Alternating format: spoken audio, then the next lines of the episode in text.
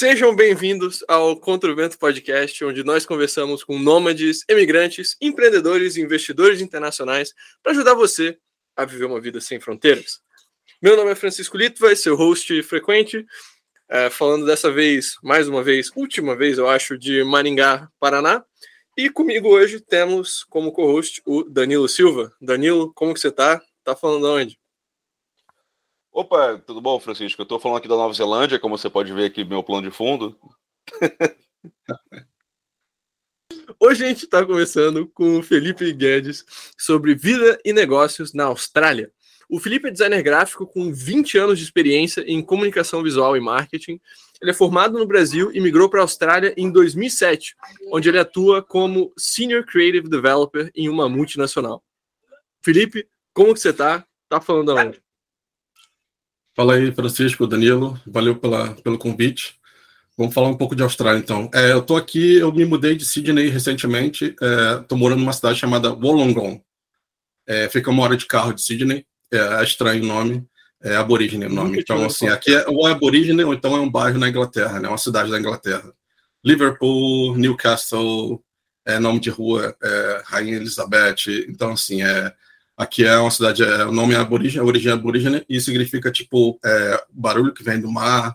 Tem uns três ou quatro significados, mas geralmente é porque a gente fica na costa também. Então, tem a ver com barulho do mar, entre montanha e mar, algo desse tipo. É, a população inteira da Austrália está na costa, né? Tem ninguém no Outback, obviamente. No Outback é muito difícil. Só algumas comunidades aborígenes e, tipo, pessoas é, viajantes, né? O cara tem um, um carro bacana, 4x4, e vai passear, mas morando mesmo é, é difícil porque realmente não tem nada, só deserto. Valeu. Antes a gente falar um pouco da Austrália, porém, conta um pouco mais assim pra gente de onde que você é no Brasil e o que que te levou a emigrar para a Austrália. Beleza, é, eu sou do Rio, né? E eu estava em 2005, eu vim em 2007, mas eu terminei a faculdade em 2005 e eu tinha uma lista de problemas, de coisas que me levariam a sair do Brasil. Acho que todo mundo tem essa lista na cabeça. Eu tinha essa lista no computador. Mas eu tinha também, assim, tinha um lado é, pontos negativos e pontos assim, positivos, né? Que, que eu queria a, encontrar saindo do Brasil. Mas o principal dele era a vontade que eu tinha de sair do Brasil, então, de conhecer outros países. Eu terminei a faculdade em 2005 e eu estava meio. Eu larguei o emprego para terminar a faculdade e fiquei naquela, né? Tava naquela correria de trabalho, faculdade, e não sabia muito o que fazer. Então, poxa, acho que agora é o momento de, de ver quanto que custa, como funciona esse negócio de morar fora, né? Porque eu achava que era essa coisa para rico, né, milionário. E eu estava pesquisando sobre bolsa de estudo. É, eu não falava inglês, nem é, espanhol, nem nada. E eu comecei a pesquisar, bom, é, deixa eu ver aqui uma bolsa de estudo, né? Eu achei que seria um caminho. É, comecei a pesquisar Portugal, Espanha, Itália. Mesmo que isso acontecesse alguma coisa, eu poderia arrumar, né, um, é, aprender, né, rapidamente ali o idioma, estudando é, de maneira intensiva. E pesquisando no, no antigo Orkut, tinha uma comunidade brasileira na Espanha. E beleza, eu comecei a participar e pesquisar. E eu reparei que tinha ali uma conversa entre, tipo, o pessoal da Espanha falava que, olha, aqui a coisa não está muito legal, não tem muito emprego. E o pessoal do Brasil, ao contrário, estava falando, ah, vocês estão aí de boa, estão, sabe, estão querendo atrasar a gente, você não quer mais ninguém aí. A, a conversa estava nesse nível. E uma pessoa na Espanha falou: olha só, se vocês querem se, a, a questão sai do Brasil, é, vocês já viram é, Austrália? E o cara compartilhou um link. E o link era de um blog, de uma, acho que de uma agência. E um blog, assim, é muita informação, muita informação. E o que me chamou a atenção ali foi justamente, como eu não sabia nada, foi a questão do visto é, de permanência para permanência residente é, relacionado ao seu trabalho, à sua carreira, né? Skill Visa. E aquilo ali, tipo, caramba, era isso que eu precisava, porque para mim, é, ir para o exterior, ir para os Estados Unidos era entrar ilegal pelo, pelo deserto e arrumar um casamento lá, não sei o quê. Eu não sabia dessa possibilidade. Inclusive, acho que até o Brasil tem visto de residência para gringo, né? O cara pode morar no Brasil como residente de acordo com a carreira. É muito engraçado como tanta gente acha que o caminho é tipo, ah, eu tenho que entrar ilegal. Caraca, bicho. Tanta opção de visto por aí e o nego ainda acha que não, vou pular muro nos Estados Unidos. Pô. Pois é, eu não tinha. Com novela da Globo. Exato, teve aquela novela América, né? E basicamente era isso, tinha uma personagem que ela arrumou um casamento lá para o cara financiar o estudo do cara, né? E, enfim, eu achava que era só, só assim que você poderia morar no outro país e, inclusive, a, a inclusive a, a, o fato de, de, bolsa de estudo, eu, eu lembrei porque teve um na, no último semestre, teve uma no último período, eu quase participei de um concurso que o prêmio principal era uma bolsa de estudos na Itália. Era uma, era uma escola de design na Itália que estava abrindo uma filial no Brasil. Tinha um concurso, o principal prêmio era a bolsa de estudo. Aí eu, eu nem participei, mas eu lembrei, poxa, uma bolsa de estudo, né, de repente poderia é, ser a solução. Mas, enfim, procurando sobre. O cara é, compartilhou esse link sobre a Austrália. Eu sempre gostei de geografia, história, então eu sabia um pouco sobre a Austrália. Mas quando eu vi essa possibilidade de um visto de residência de acordo com a minha profissão, é, é, mudou tudo. Já Espanha, Portugal, já nada contra quem foi para lá, mas para mim já eu já não pensava mais nisso. E eu passei a noite olhando aquele blog e procurando outros blogs. É, vamos lembrar que estou falando de 2005, então não tinha nem YouTube, é, não tinha nem Google Translator. Uh, o, o, Google estava ali, eu estava né, bugado ali, tentava achar alguma coisa. Mas, enfim, eu naquela noite eu comecei do nada procurando pela Austrália, e quando foi de manhã, eu virei à noite, eu já tinha uma estratégia. Eu já tinha reparado tudo, todas as possibilidades, e eu tinha definido que, olha, eu, eu não posso ir agora é, como residente, mas eu posso é, ir como estudante, e depois de dois anos lá, se eu gostar, se eu sentir firmeza nisso, eu posso aplicar para um visto de residência. E isso estava tudo, é, digamos assim, é, palpável. Eu conseguia fazer isso. Então, basicamente, essa, essa foi a minha história com a Austrália. É, meio que do nada virou um projeto de dois anos, né? Então, em 2005 eu decidi que eu queria fazer isso e em novembro de 2007 eu vim para a Austrália e cheguei como estudante. É, quando você estava na internet era tudo mato, você chegou na Austrália também era tudo mato, então ficou assim, bem, tudo em casa. Uhum. É, exatamente. Eu cheguei aqui, inclusive o smartphone veio um pouco depois. Eu lembro que o meu primeiro iPhone foi o iPhone 3. Eu comprei em outubro é, agosto de 2008. Então, assim, é, até lá eu tinha aquele tijolinho Nokia que eu depois pode falar de trabalho, mas, por exemplo, eu trabalhava para algumas agências de, de garçom, de lava-prato, que o cara me ligava, Felipe, tem um shift aqui para você. É, o cara me ligava tipo 11 horas da manhã, tem um shift aqui de meio-dia às 6, no lugar tal. Você pode ir? Eu falei, posso. É, o cara mandava endereço por mensagem. Né? E eu em casa sem internet, sem laptop nem nada, né? Ia pedir o laptop emprestado de alguém para ver o endereço, né? E, e, tentar mentalizar ali, tomar nota de como chegar nesse lugar. Então, assim, era um pouco, era um pouco complicado. É muito raro a gente ter um cliente, um cliente não, um convidado assim de, de podcast velho. que seja tão roots, a imigração. Velho, do... pode, pode, chamar de velho, beleza. A cara da coragem, assim, foi mais nesse sentido. Exato, exato.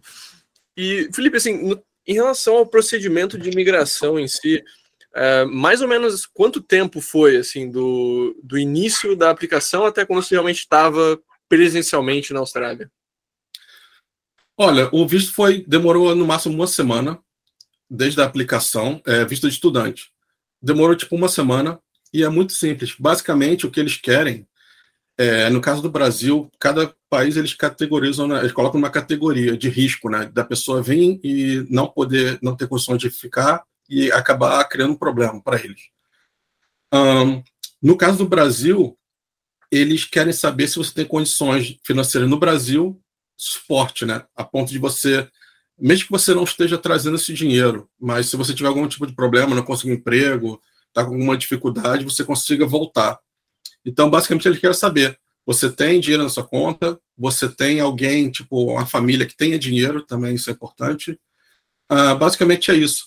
E o visto estudante, eu tive que eles davam visto de acordo com quanto você compra de curso. Então, eu comprei. Eu lembro que na, na época tinha uma informação do tipo, não era nada oficial, mas se você comprar menos de três meses de estudo, tá arriscado eles te darem visto de turismo. Então, assim, eu comprei quatro meses, né? 16 semanas, para ser mais exato, porque aqui trabalha muito tudo com semana, né? Aluguel, salário. Então, assim, eu comprei 16 semanas de curso e eles me deram cinco meses de visto. É, geralmente assim, você ganha um mês aí para viajar tal.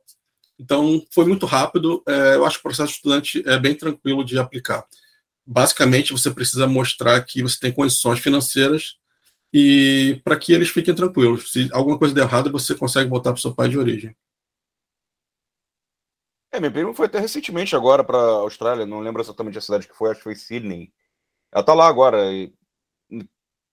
Acho que ela foi como estudante, de repente, trabalhando agora em, uh, como bartender e tal. Foi assim, se virando também.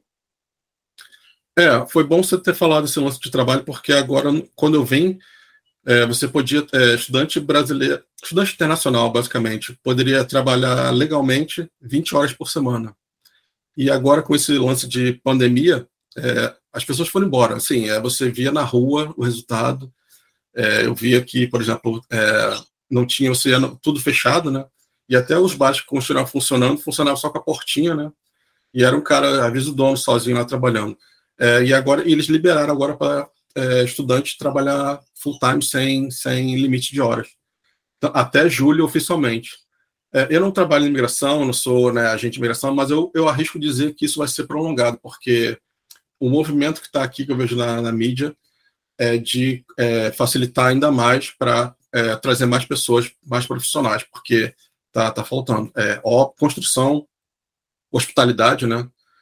E, é, enfim, até para eu lembro que na pandemia, até para quem tinha uma, é, um conhecimento em enfermagem, algo do tipo, estava facilitando para a pessoa. Imagina, né? Se algo era tão difícil de você conseguir trabalhar aqui, eles já estavam facilitando. Olha, a gente precisa de alguém aqui. Então, assim, é, o momento tá, tá bem, é, digamos assim, favorável para quem quer, quer vir para cá, até com visto de estudante. Até porque muita gente meteu o pé, imagino, durante a pandemia, né? A Austrália foi um dos países mais restritivos durante todo esse período, então muita gente ter sumido. Então agora tá tipo, pelo amor de Deus, alguém volta. Seria uma coisa dessa linha? Como você vê essa coisa? É exatamente isso. Aqui eu morava num bairro, lá em Sydney, eu morava num bairro que era do lado, é, o bairro era em volta de uma uni universidade, uma das maiores. Então, assim, a moradia, eu inclusive até, é, eu morava num apartamento de dois quartos, e o preço caiu tanto que eu, poxa, eu paguei, sei lá, 20 dólares a mais e fui, me mudei para um apartamento de três quartos, né? Montei um home office e tal. Então, assim, é, reflexo, reflexo disso. Era um apartamento, inclusive os, os, três quartos, é padrão, né? O quarto, cada quarto é uma, uma fechadura, né? Diferente, então, assim, é bem independente, né?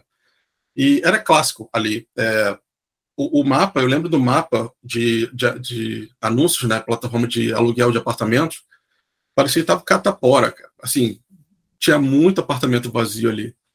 E é isso. É, é, onde eu, até hoje, né, eu vou em cafés, agora eu já não estou Sydney, mas até aqui, é, qualquer café que eu vá, tem uma plaquinha, tem um, né, precisamos de, de garçom tal, precisamos de ajudante de cozinha. É, aqui o mercado sentiu bastante. Cara. E aproveitando já que o, o Danilo puxou assim essa, essa questão de Covid, como que tá agora a vida na Austrália assim em termos de restrições, lockdown e, e pandemia? Olha, eu até esqueci disso, porque realmente eu não, não, tenho visto nada disso. Transporte público, eu vou ando de ônibus, é, pego o trem também de vez em quando para ir para Sydney daqui, e eu não vejo, raramente eu vejo alguém usando máscara. É, não vejo ninguém pedindo para usar máscara. Café, né, restaurante e tal, eu não vejo ninguém de máscara. Uma pessoa ou outra.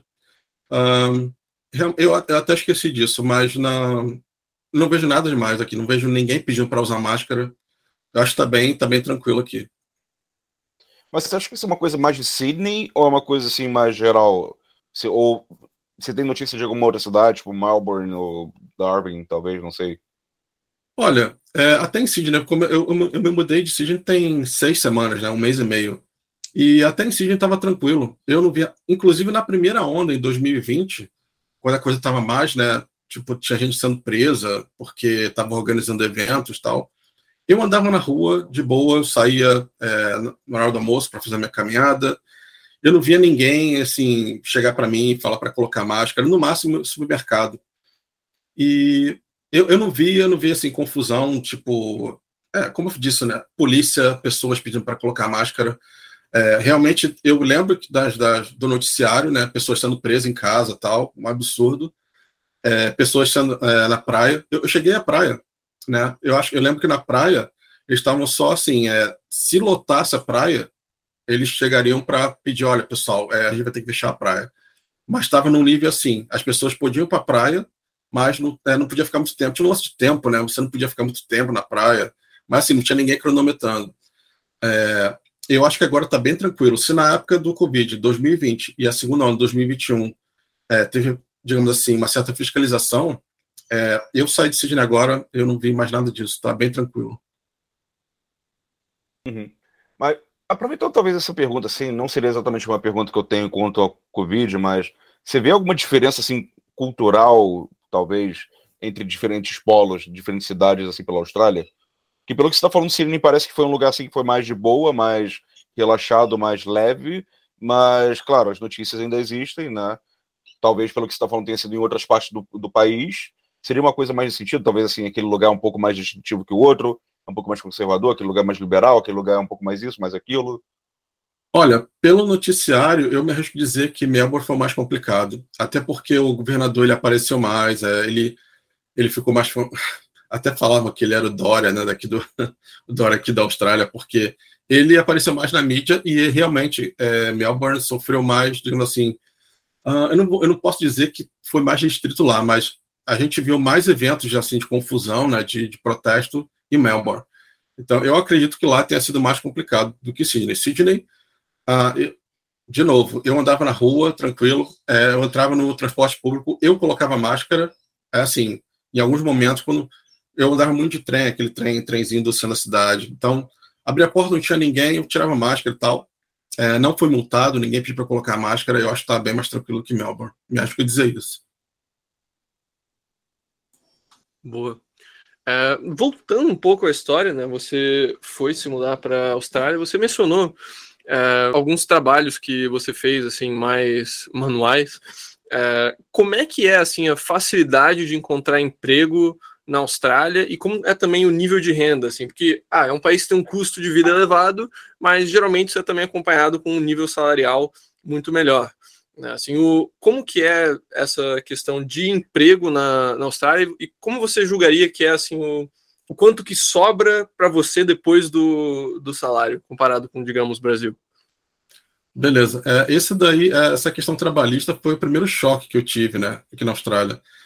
Eu cheguei, eu até tinha contato, eu trabalhei em escritório, é engraçado, eu, eu comecei trabalhando no escritório, é, rapidinho, fazer um resuminho aqui. É, mesmo um pouco, um, semanas antes de vir para a Austrália, de fechar o pacote para vir para Sydney, eu vinha para Sydney. O meu pai tinha um contato de uma pessoa que tinha acabado de chegar de Brisbane, que é a terceira maior cidade. Então aqui, aqui a gente tem assim, Sydney, Melbourne, Brisbane e Perth. É, especialistas dizem que Melbourne vai passar Sydney em 10 anos em população. Mas enfim, eu fui para Brisbane porque tinha esse contato. Então eu cheguei lá numa terça-feira à noite, quinta-feira de manhã eu estava trabalhando de roupa social no escritório. Mas o que me chocou é que era um trabalho casual. O cara me chamou porque era uma empresa que estava busy lá, era final de ano, eles estavam muito ocupados lá. É um trabalho de digitação. Então, assim, o que me chocou foi a casualidade. Ele me contratou, eu fiz tudo direitinho, assinei. Na época, eu, eu foi tão rápido que eu não tinha ainda o tax file number, que é o, o, o número do tipo o, um, um CPF, né? é um número que te acompanha até hoje. Eu uso esse, esse número para quando eu vou trabalhar. Isso me chamou a atenção porque ele me deu o trabalho. Eu trabalhei dois, três dias e ele falou assim: é, beleza, é, acabou. Quando tiver mais trabalho, eu te chamo, eu te ligo. E eu falei, caramba, é, eu achava que tinha um emprego, né? A ideia de emprego, né? Eu achava que tinha um emprego e só tinha um, trabalho, um trampo, né? Ter assinada, CLT, Isso, estabilidade. Aí, quando acabou aquele sonho ali, né, de estar trabalhando no ar-condicionado, pô, cheguei no verãozão, trabalhando no ar-condicionado. Aí eu falei, bom, é, eu tô na realidade agora, né, da Austrália, vou, vou lavar prato e tal. E assim, foi muito fácil, cara. Eu, eu me cadastrei em duas agências de, de, de trabalho casuais, contrato, tudo certinho. É, eles me pagavam, né, não tinha nada de cash in hand. E foi muito tranquilo porque eu pensei assim: eu posso arrumar um trabalho num restaurante diretamente só que pagaria menos e esses caras me ligavam toda hora, assim, às vezes na véspera, às vezes no mesmo dia. Felipe, tem um shift aqui, uma, uma carga horária, né, um trabalho de, de seis a meia-noite, ou de meio-dia às seis, ou de nove a tantos da tarde. É, o endereço é esse, vai para lá, e eu, eu, trabalhava de, ou de garçom, garçom de festa, né, de eventos, é, ou ajudando a lavar prato. E isso daí, cara, foi assim, é, foi, foi demais, porque, é, sinceramente, era um trabalho chato que eu não queria estar fazendo, né? Eu tenho que ser honesto disso, mas é, era um dinheiro bacana que estava entrando, e não era todo dia, né? Não era de segunda, sei lá, de segunda a sábado ou todo, todo dia. Então, assim, eu, é, eu queria trabalho para caramba para me ajudar a, a, a, juntar dinheiro. Também é questão da, da grana, né? Eu conseguia dinheiro para. O curso estava pago, mas eu queria estender meu visto, eu queria aplicar para outro visto de estudante. Então, eu precisava juntar dinheiro para estender meu estudante. Pagar então, os boletos, esse... né? Deixar isso certinho. Isso, beleza. Então, assim, eu, tava, eu tinha aquela, aquela, aquele prazo, né? Daqui a cinco meses, meu visto vai vencer. Se eu quiser aplicar para outro visto, eu tenho que comprar mais curso. Então, o que, que eu fiz? Bom, esse trabalho aqui em Brisbane não deu certo, eu não quero ficar aqui. Uma cidade muito bacana, né? Muito tudo limpinho, tudo organizado. Mas eu, meu negócio é Sydney, né? Eu tenho, eu, eu tenho uma carreira e em Sydney eu tenho mais trabalho. Então essa foi minha meta minha mini meta na Austrália. Eu vou terminar aqui, vou juntar uma graninha e vou para Sydney. E foi o que eu fiz. Quando eu cheguei aqui em Sydney, aí já foi um pouco mais diferente. Ao invés de trabalhar nessas agências, eu fui direto em restaurante. E meu primeiro emprego, inclusive, eu achei pela internet. Foi trabalhar uma semana numa, uh, no estoque, né? De uma loja de. É, eles trazem né, tudo da China, que roupa, é biquíni, né? Coisas assim. E basicamente eu ajudei a carregar caminhão, né? E um monte de brasileiro trabalhando lá foi uma semana, porque eles receberam tipo uns três containers. E, mas assim, acabou ali, aquilo ali, fui mandado embora. Eu, mais uma galera, né, porque não tinha mais trabalho. Então, assim, é, resumindo a questão da casualidade, né? E aí eu fui, eu fui pesquisar, né? Tem trabalho casual, tem trabalho de contrato, tem trabalho de contrato a longo. Eu trabalhei seis anos sobre contrato, né? Então, assim, você tem contrato de dois anos. Então, assim, você ganha mais, só que você perde quem é CL treta na veia, né? Quem é CLT tem aquele negócio de tempo que você vai acumulando de férias, é, sei lá. E... Então, com o contrato você ganha mais, mas você não tem tanta coisa como tem, tipo, você trabalha cinco anos na empresa, você ganha, sei lá, três meses, seis meses. Então, eu não tinha isso. Mas, então, assim, aprendi bastante essa questão de casualidade. É, restaurante, hotel, é, tem bastante trabalho, tá? É, eu não podia reclamar. E foi, foi bacana. É, basicamente é isso, cara. Você tem, tem. É muito casual. E tem contrato também. Você pode trabalhar como contrato. Interessante, assim, de, de mencionar, né? Quando o pessoal fala em países nórdicos, em Austrália, em etc., assim, ah, é, esses países têm um salário mínimo lá nas alturas, ou eles têm um estado de bem-estar social, mas o pessoal não vê que tem ainda uma liberdade econômica muito grande na parte contratual, na parte de abrir empresa, na parte de fazer negócios, que sustenta basicamente né, esse, esses estados de, de bem-estar social que esses países têm. Né? Então é interessante ver que tem uma cultura assim mais, mais forte. E assim, você é da área de tecnologia da informação, de comunicação e tudo mais. Tem um mercado bom para quem é da área de design, copyright, tecnologia, assim, de forma geral, trabalhos uh, online envolvendo tecnologia? Sim. Então, a Austrália teve um boom aí nos anos 2000, né? Tem muito brasileiro aqui que veio é, trabalhar com TI, que veio nessa, nessa levada, né? De assim, estava muito fácil. Ficou mais difícil, tinha menos emprego e agora está voltando para tá, tá facilitando de novo para mais profissionais. Então, assim, tem muito brasileiro indiano aqui, né? Acho que indiano de qualquer país sempre tem bastante indiano lá. Tem bastante indiano aqui, né? Trabalhando com TI, comunicação. Só que assim, a Austrália tem um mercado limitado, né? Então, assim, é, eu trabalho em comunicação, eu preciso aprender sobre a cultura de vários países, né, de outros continentes, porque a gente vende para outros países. Eu trabalhei seis anos é, em comunicação, marketing de uma escola. Então, assim, eu tinha que saber falar com o estudante que vem da China, o estudante europeu, é, o sul-americano. Então, assim, para cada, cada país eu tinha que saber me comunicar melhor, eu tinha que evitar algumas coisas, né? Para outros países eu podia explorar mais algumas coisas. Então, assim, basicamente, não só na minha área de marketing, mas se você tem um business aqui na Austrália e você quer crescer, você tem que pensar em outros países, em outros países, tem que pensar em expansão. Eu trabalhei um tempo com startup aqui, startup, e o cara no primeiro dia, ele, olha, a gente vai começar assim, mas tem que ir já para ir para esse mercado, não dá para ficar limitado à Austrália. Isso, isso, é uma coisa que o mercado reconhece. A Austrália tem um mercado bem limitado. O, o que aconteceu, que a gente está falando aí das pessoas irem embora, ficou é, fácil de ver isso, né? É, com, bom, não vou falar que foi um pequeno evento, foi um grande evento, né? Essa, essa pandemia, mas ficou claro que é, simplesmente pessoas indo embora muda o jogo, muda tudo. Então, assim, é, TI, é, comunicação, ou um empresário, né, que é bem fácil. Eu tive uma empresa aqui por um mês, eu abri e fechei a empresa em um mês aqui. É, é bem tranquilo, é, a parte burocrática é bem fácil, eu fiz online, né, a pessoa, inclusive, já aproveitando, se a pessoa estudante, ela não pode abrir uma empresa, mas ela pode ser sócia, né? Então, se já tiver alguém com uma empresa, ela pode ser sócia de uma empresa, e já aproveitando, falando um pouco, tem visto para empresário, né, de investidor. Investidor não, não necessariamente só com dinheiro, mas se o cara ele aí que talvez seja a diferença para outros países. Se você, é, eles vão pedir que você comprove que você tem uma empresa é, que tem um mínimo de uma faturamento, né, por ano, é o tempo que você tem nessa empresa, a sua participação nessa empresa, e aí você pode abrir uma empresa aqui ou comprar uma empresa australiana também. E então, assim, é, é, acho que é bem tranquilo para abrir empresa aqui na Austrália. No Reino Unido, quando eu fiquei por lá, eu também vi isso bastante, né? Que era muito fácil de conseguir trabalho, tinha muito bico, né? Por assim dizer. A, aos ouvintes portugueses, isso não é o que você está pensando, né? São trabalhos temporários, só para deixar isso bem claro. Né? Então tinha muita opção ali, tipo, cuidador de idoso, de andar com cachorro e por aí vai. Então, ainda mais esses grandes centros urbanos, né? Que, sabe, o aluguel custa, sei lá, de 700, uh, 700 libras por um quarto, né?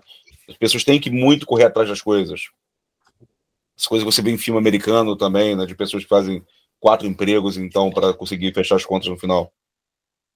Sim, exatamente. Essa é, flexibilidade foi que me chamou mais atenção aqui. Como eu te falei, tem vários tipos de contrato, né? Do casual, desde do tipo que o cara te liga para trabalhar no mesmo dia, até um contrato de, de anos, né? Como eu trabalhei, pô, Trabalhei seis anos nessa empresa com três contratos de dois anos cada um. Então, assim, tem, tem bastante flexibilidade. E também na cultura, é, minha esposa, ela, ela até disse que ela, ela foi morar um tempo fora, ela morou, ela fala espanhol, é, ela fala espanhol fluente. Ela morou no Peru, no Chile, sei lá, 17, 18 anos.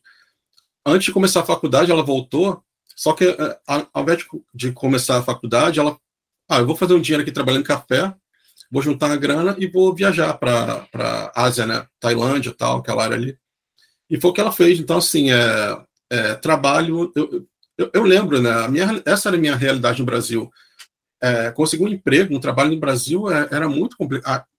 Talvez seja menos complicado hoje em dia, mas é, não era coisa fácil. E também a questão cultural, né? Você imagina uma pessoa de classe média, ou como eu era, era um pobre premium, né? eu aprendi que eu era pobre premium e tinha acesso a algumas coisas assim. Mas dificilmente eu ia trabalhar né, no, na, na, padaria, eu ia trabalhar limpando, né, com faxina. É uma coisa que está na nossa cultura. E que aqui eu fiz, né? E se precisasse, eu faria de novo tranquilamente, porque realmente é, é totalmente diferente, cara. Muda bastante coisa na, né, na mindset, né? Tipo, eu não teria problema nenhum, lógico, eu não queria, eu não quero criar, construir uma carreira é, de repente trabalhando na limpeza, mas se fosse algo necessário, tipo, sei lá, tive um burnout e preciso de um tempo ficar fora da, da minha profissão e eu preciso de dinheiro, não é problema, cara. É, sempre vai ter um trabalho. É, é bem, e a flexibilidade, para mim, acho, acho é formidável isso. É, tem uma questão de reciprocidade que a galera esquece muito, né? Que tem muita gente que fala, ah, porque vocês têm estabilidade de emprego no Brasil, essa coisa toda a gente falou de 5 anos de empresa, 10 anos de empresa, muito difícil você demitir alguém. Isso naturalmente faz que seja muito difícil você ser contratado. A pessoa tem que ter, tipo, uma empresa tem que ter uma certeza muito grande que você não é um, sabe, um alguém que vai dar uma pernada na empresa, uma pessoa assim que não será de confiança, tem toda uma série de incertezas que você não tem quando, sabe, você pode simplesmente demitir quando você quiser.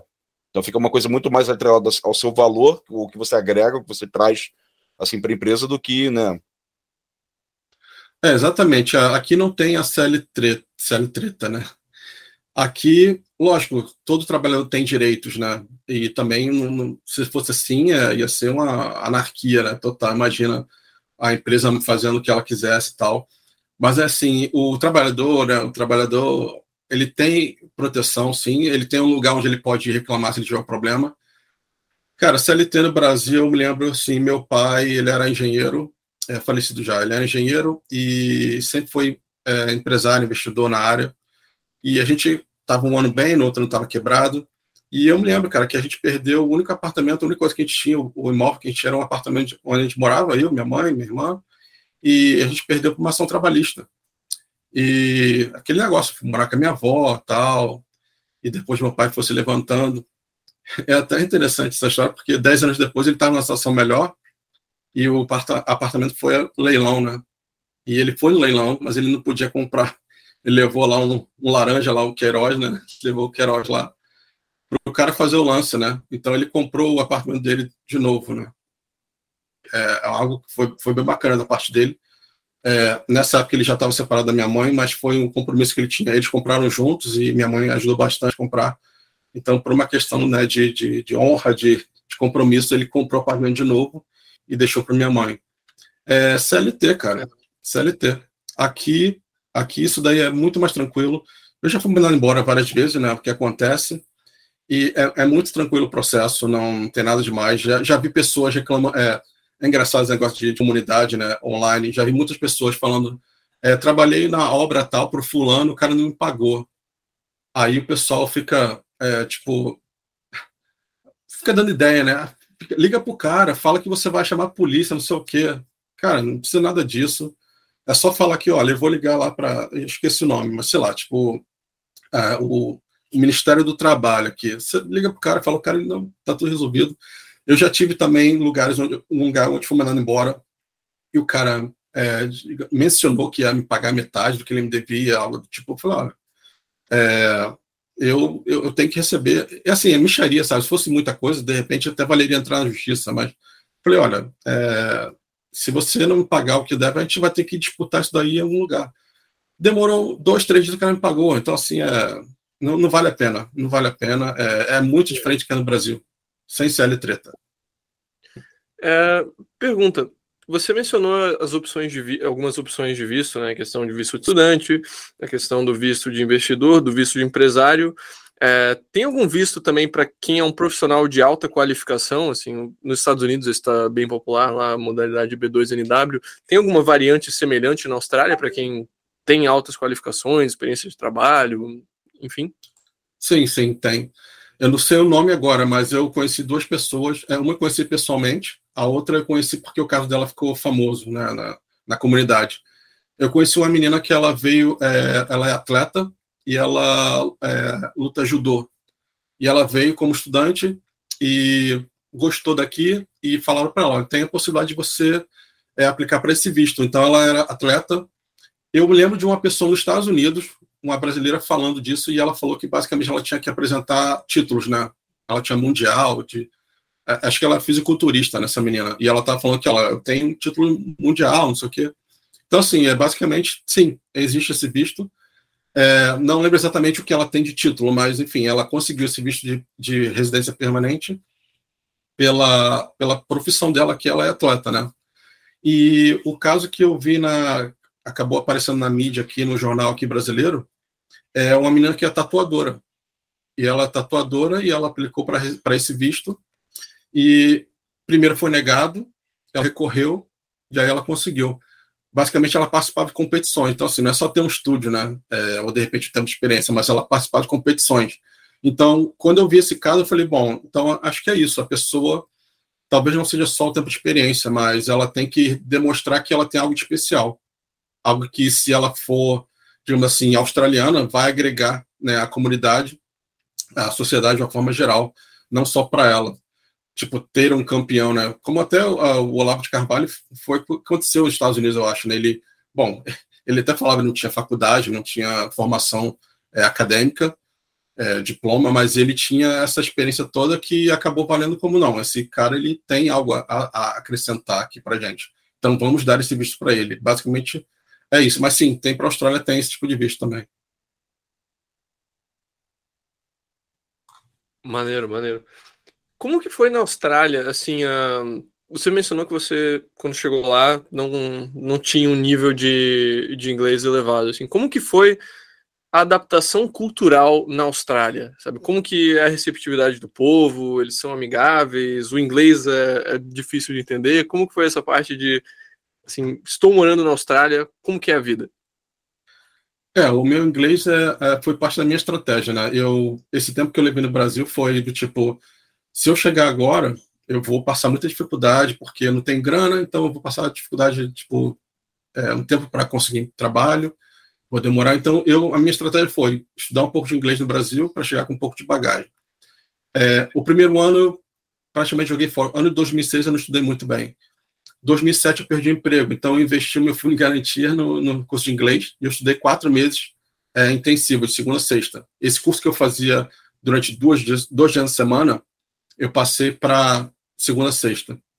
Essa foi a primeira é, etapa da minha estratégia.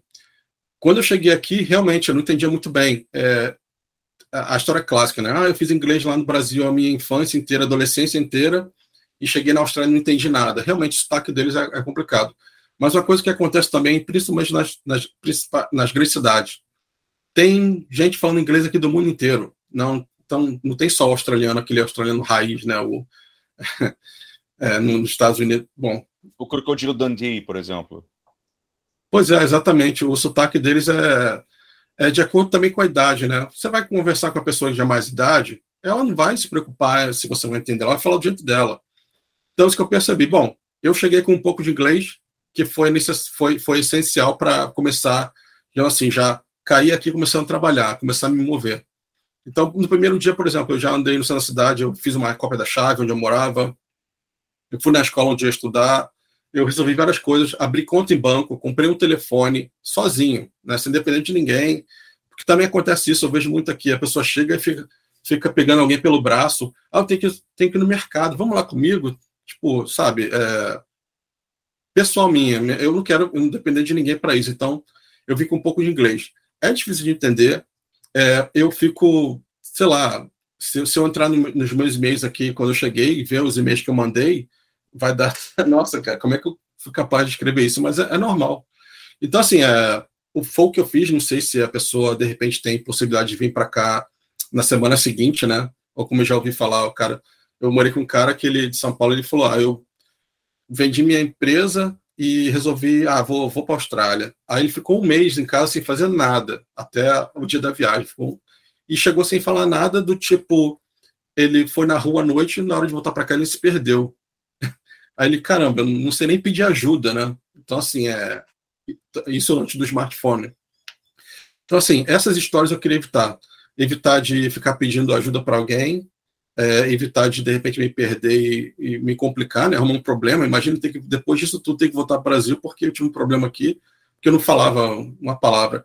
Já ouvi história de pessoas chegou na, desceu na estação errada e não, não sabia, não conseguia pedir ajuda, se comunicar. Vários perrengues do tipo. Então a minha experiência de inglês é, é investe no Brasil, traz um pouco. É, o, o que eu trouxe na bagagem foi uma mochila de 18 quilos, né, a minha experiência profissional e um pouco de inglês foi isso que eu trouxe. E eu acho que foi a melhor estratégia que eu, que eu pude é, é, definir, planejar. Muito bom. O... É, é uma época, era uma época também diferente, né? Hoje em dia, para qualquer país que você vai, você vai ver um monte de guia sobre como se virar, sobre quais são os melhores lugares, sobre como se organizar para os primeiros dias. Imagino que ali era muito mais assim, você tendo que pensar as coisas por, por conta própria, né? muito mais é, reinventando a roda, de certa forma. Não, exatamente. Eu, o, YouTube, o YouTube, na época, já, já em 2007, né, eu colocava no YouTube lá Sydney e apareciam os vídeos do tipo: a prefeitura fez um vídeo sobre transporte. Né? Então eu via, ah, tem um sistema de balsa, de barca né, e de, de ônibus. Então, assim, era muito pouca informação.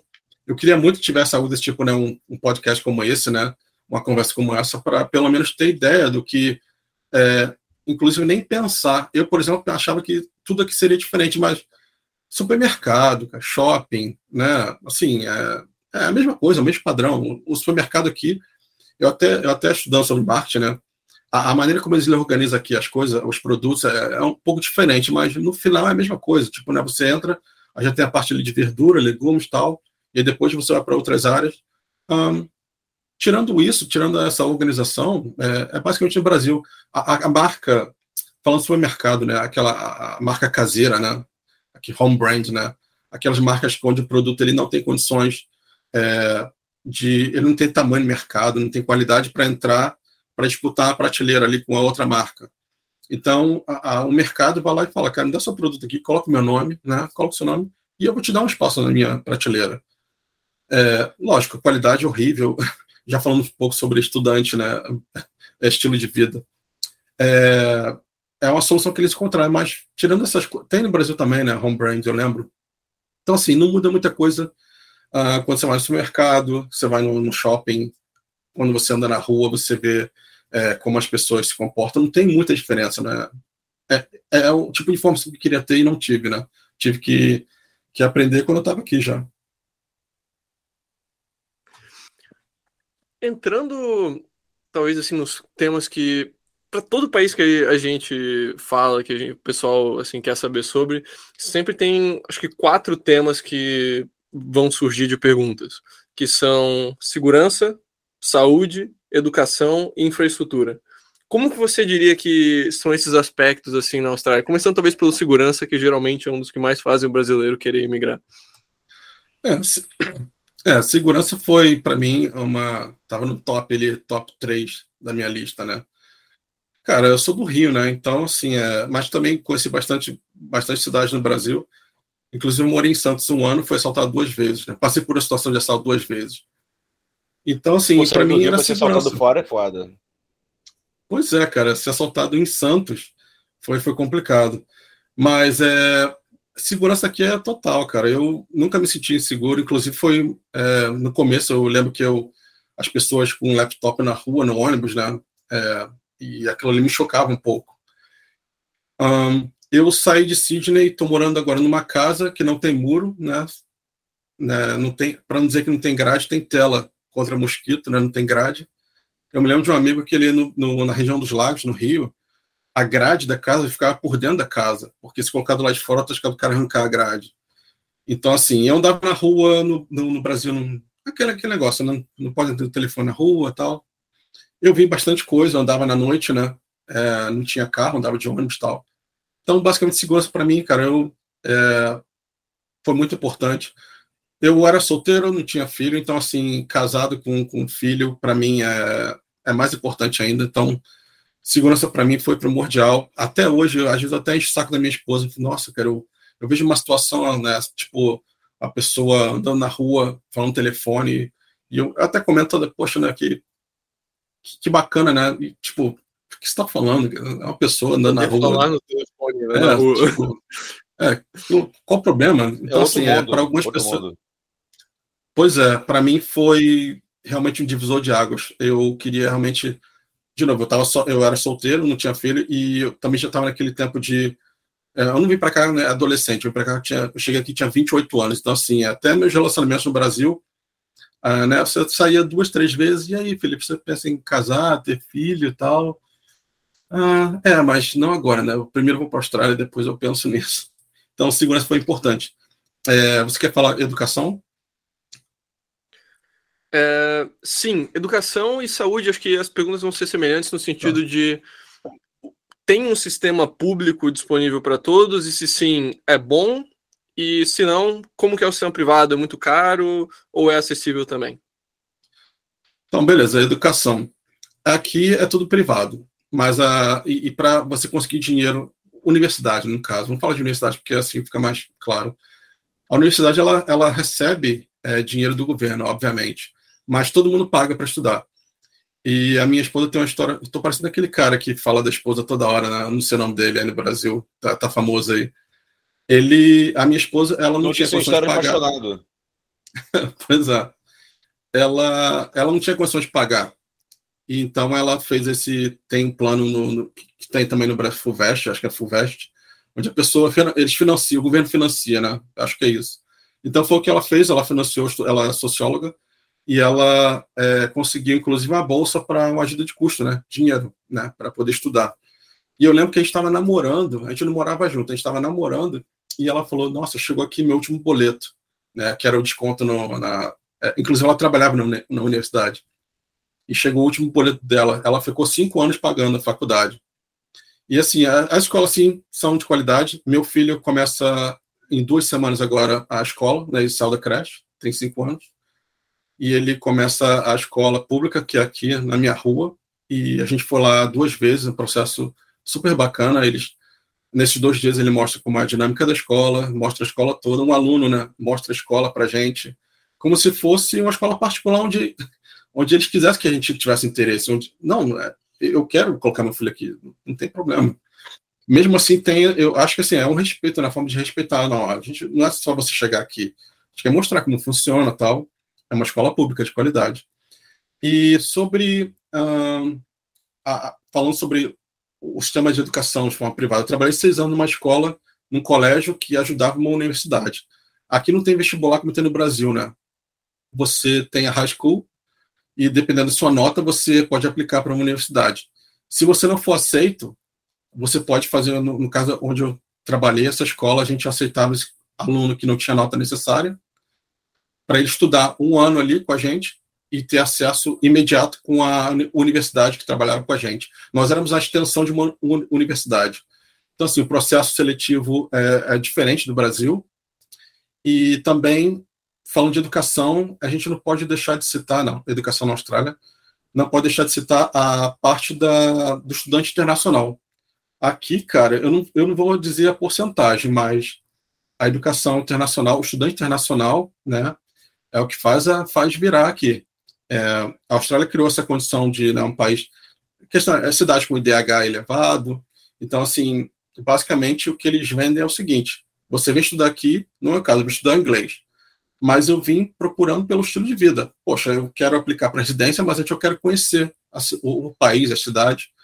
Então, assim, a Austrália se vende como um lugar bom para você estudar e com a possibilidade de né, colocar o pezinho ali para residência. Se você faz uma universidade aqui, cara, você já ganha bastante pontos, pontos literalmente, né? Para aplicar processo de residência. Dependendo da profissão, uhum. nossa, tá com a faca e o queijo na mão. Uh, eu acho que educação, é, o bom resumo é isso, é só uma perguntinha. É, em termos do custo da universidade, assim, mais ou menos quanto a gente está falando? Assim, não precisa ser um número exato, mas um ballpark. Bem tá, eu vou assim. falar. Não, beleza. É, não é barato, lógico, mas eu vou te dar aqui um exemplo, porque eu pesquisei, eu, eu cogitei em fazer marketing, né? Faculdade aqui em marketing e comunicação. Uh, dez anos atrás, estava 18 mil dólares australianos o semestre o semestre. Mas isso era estudante internacional. Dez anos atrás, eu, eu bom, eu já ia é, aplicar para residência, mas eu vi o preço e eu, como não sendo australiano, é, esse era o custo de 2 mil, 18 mil dólares por semestre. Sendo australiano, né, tendo a residência, é bem mais barato.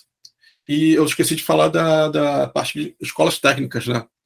Escolas técnicas que é, são, é, se no Brasil, infelizmente, tem essa questão do uh, da, uh, diploma universitário. Aqui também é importante, lógico, mas você com um curso técnico é muito bom, é muito importante, você consegue é, uma carreira é, financeira muito é, é, boa, independente da profissão. Né? Então, assim, você faz um curso de dois anos ali, dois, três anos. É, encanador, encanador, cara, os caras ganham bem pra caramba. Encanador ganha mais que trabalha em computador encanador, né? Uma pessoa que, que estuda ali é, cozinheiro, né? Não é, não é chefe, não é nem chefe, é cozinheiro. Ah, trabalho cara, que ninguém profissões... fazer, né? Exatamente. Tudo assim tá dando muito dinheiro. Pois é. Curso técnico na Austrália é, é um caminho, cara, muito bom. Então, assim, é, de repente, para alguém que está pesquisando os valores da universidade, tudo bem, você pode querer ter um, um nível universitário, mas se você não tiver condições, é, eu acho que o curso técnico é um bom caminho também. Uma recomendação ah, que a gente até saúde. deixa para fora da Austrália também, né? Vários países têm essa rota de curso técnico, Estados Unidos, Europa, etc., que, que acaba fazendo muito sentido. Uh, e um ponto da educação também, antes de a gente fechar esse tema, é que a Austrália legalizou o homeschooling, como a maioria dos países de língua inglesa é permitida essa prática. Então, para famílias que têm interesse uh, em educar os seus filhos em casa. E em relação à saúde, como que, como que funciona? É, o sistema de saúde aqui público ele é muito bom, mas ainda assim é, a gente paga plano de saúde. Ah, existe uma reclamação que é, eu também a gente passou um pouco por isso, que é quando você não tem uma situação de emergência. Né? Então, assim, para emergência, os hospitais são muito bons, são tão bons que, a, que a, as, as, empresas particulares utilizam os, os, hospitais públicos também. Então, se eu for para um, um, hospital público, eles me deixam lá, não tem problema, mas é, o governo cobra a conta da. tem que pagar, acho que é 30% que eles têm que pagar para o sistema de saúde. Então, o sistema de saúde é público, é bom, por exemplo, um amigo nosso que ele tinha um problema na, nas costas, dor na coluna. Ele foi no hospital público e falaram: olha, ah, você precisa de uma cirurgia, mas vai não é de urgência, vai levar em seis meses. E ele foi no hospital privado. Olha, se você pagar aqui esse tanto, que era 5 mil dólares, você pagar isso aqui, além do seu plano, a gente faz a cirurgia amanhã. Coisa desse tipo, foi o que ele fez. Agora, se você é uma situação de emergência, cara, assim, é, é muito tranquilo. Vou contar aqui até uma história quando eu era estudante ainda. Eu tive apendicite e eu aqui o procedimento é o seguinte: você vai na clínica do bairro, é o é, como é que é o geral, como é que é o médico geral, aquele cara que meio que dá aquela guaribada. É, é o... eu já ouvi algumas reclamações do tipo, é, eu trabalhei com uma brasileira que ela falou, olha, é, meu filho está sentindo isso, eu, ele precisa de um exame de sangue, a, a, a mãe dele falando. Né? E o médico, não, é, sei lá, é uma virose, é algo do tipo. E ela, não, eu quero que ele faça um exame, passe um exame de sangue. E o cara, tá bom, vai lá. Aí fez o exame de sangue, realmente ele tinha um problema, que precisava de algo mais atenção, né? Então, assim, é, eu já ouvi histórias desses médicos em geral que eles é, não são muito bons. Bom, minha experiência não teve nada demais. Nesse dia eu fui nesse médico, depois de um fim de semana de incômodo na, na região abdominal. O cara me examinou tal e falou: olha, hum, eu vou fazer aqui um, um papel aqui, vou assinar. Acho que era bom você ir para o hospital. Eu falei, pô, como assim? Como se eu tivesse opção, né? Vou, não vou, vou se eu quiser. Tá bom, eu peguei e fui para o hospital. Cheguei lá, os caras me examinaram. Ó, você tá apêndice, tem que tirar seu apêndice. Você vai passar, fazer a cirurgia agora. Eu era estudante e eu utilizei o meu seguro saúde, né? Então, quando eu comprei meu visto de estudante, eu comprei aqueles cinco, é, quatro meses, ganhei quatro meses para cobrir o tempo que eu estava aqui. Quatro ou cinco meses, né? Para cobrir o tempo que eu estava aqui. Quando aconteceu a cirurgia, eu já estava no segundo visto estudante. Eu esqueci de mencionar isso. Eu estendi meu visto para dois anos. Eu comprei o um curso de marketing e, e, business. E nesses dois anos, eu, tive que pagar um ano de cobertura e depois paguei o outro ano. Enfim, eu estava coberto, fui operado, é, fiquei lá no quarto, lá no hospital, é, acho que uma, uma noite, duas noites.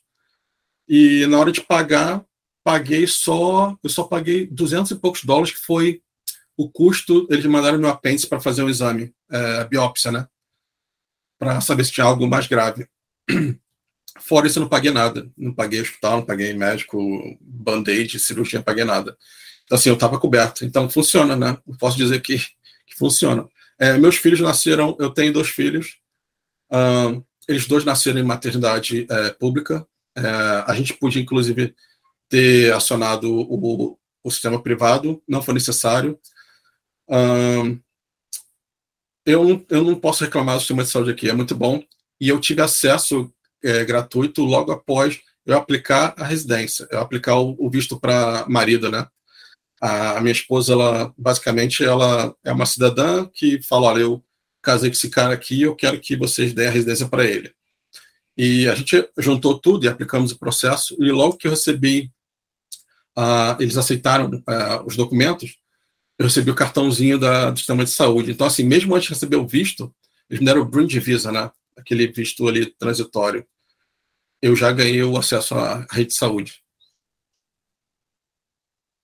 Pô, isso é muito bom saber. Para o pessoal que é solteiro também, né, pode estar pensando em um turismo de casamento, alguma coisa assim. A gente não fala de no sentido de ah, vai para arranjar o passaporte, mas se você é solteiro e está se mudando para outro país, você naturalmente vai acabar conhecendo pessoas daquele país, o que pode levar a situações agradáveis como essa. É, só lembrando bem sobre a questão desse, fala um pouco sobre esse visto, né, de, de, de marido, né, de esposa, tal, de parceiro, né. É, nós casamos porque foi uma decisão nossa, né, a gente queria casar, mas não seria necessário casar para aplicar para o visto, né. É, a gente só tinha que comprovar que teve um ano morando junto, que a que a relação é genuína, né? E é estável, que é real, né? E para isso eles pedem o mínimo de um ano, né? Então, assim, estou é, falando aqui é, de um casal hétero, né? Mas é, isso também é aplicável para casais é, do mesmo sexo. É só comprovar que morou junto, né? Como você comprova? Aí documentação, né? Tipo, conta de aluguel, a gente abriu uma conta conjunta, enfim, é uma série de, de coisas que você.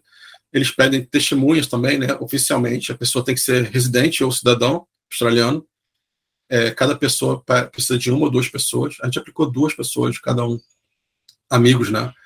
Basicamente, a pessoa dizendo ali, ó, eu conheço que o, eu reconheço que o fulaninho está com a Joaninha desde do dia é, do mês tal e que a, a, relação é genuína, é verdadeira, mas enfim, não precisa ser casado, né? Oficialmente, no papel, como a gente é. Entendi. Na parte da, da infraestrutura, assim, é, em relação à Austrália, eu queria saber duas coisas em específico. Um, como que é a questão de voos, assim, tem voos baratos para países próximos na região, Sudeste Asiático, é, Nova Zelândia, é, assim, voos acessíveis, baratos, frequentes, e nas principais cidades, assim, como que é a infraestrutura? Tem bom transporte público, metrô, tram, bonde, esse tipo de coisa, ou é mais voltado, assim, para carro, por exemplo? Olha, é, transporte em grande cidade. Uh, eu acho que eu tenho a sorte de ser carioca, né? É, como brasileiro, a gente tem sorte de ver o que é no Brasil, né? E, e ver como é do lado de fora, né? nos outros países. Uh, os, em é, em particular, de vez, dependendo de onde, onde, você mora, porque a cidade está expandindo para o oeste, né? No, no, no, no, no, leste você tem a, a, a costa, então Sydney está expandindo para o oeste. Então, quem compra casa geralmente vai para o oeste e tem que vir para a cidade de, de trem. O trem geralmente fica cheio, mas não é o cheio do, do Brasil, não é o cheio do Rio, como eu pegava todo dia. Então, assim, não é... Isso.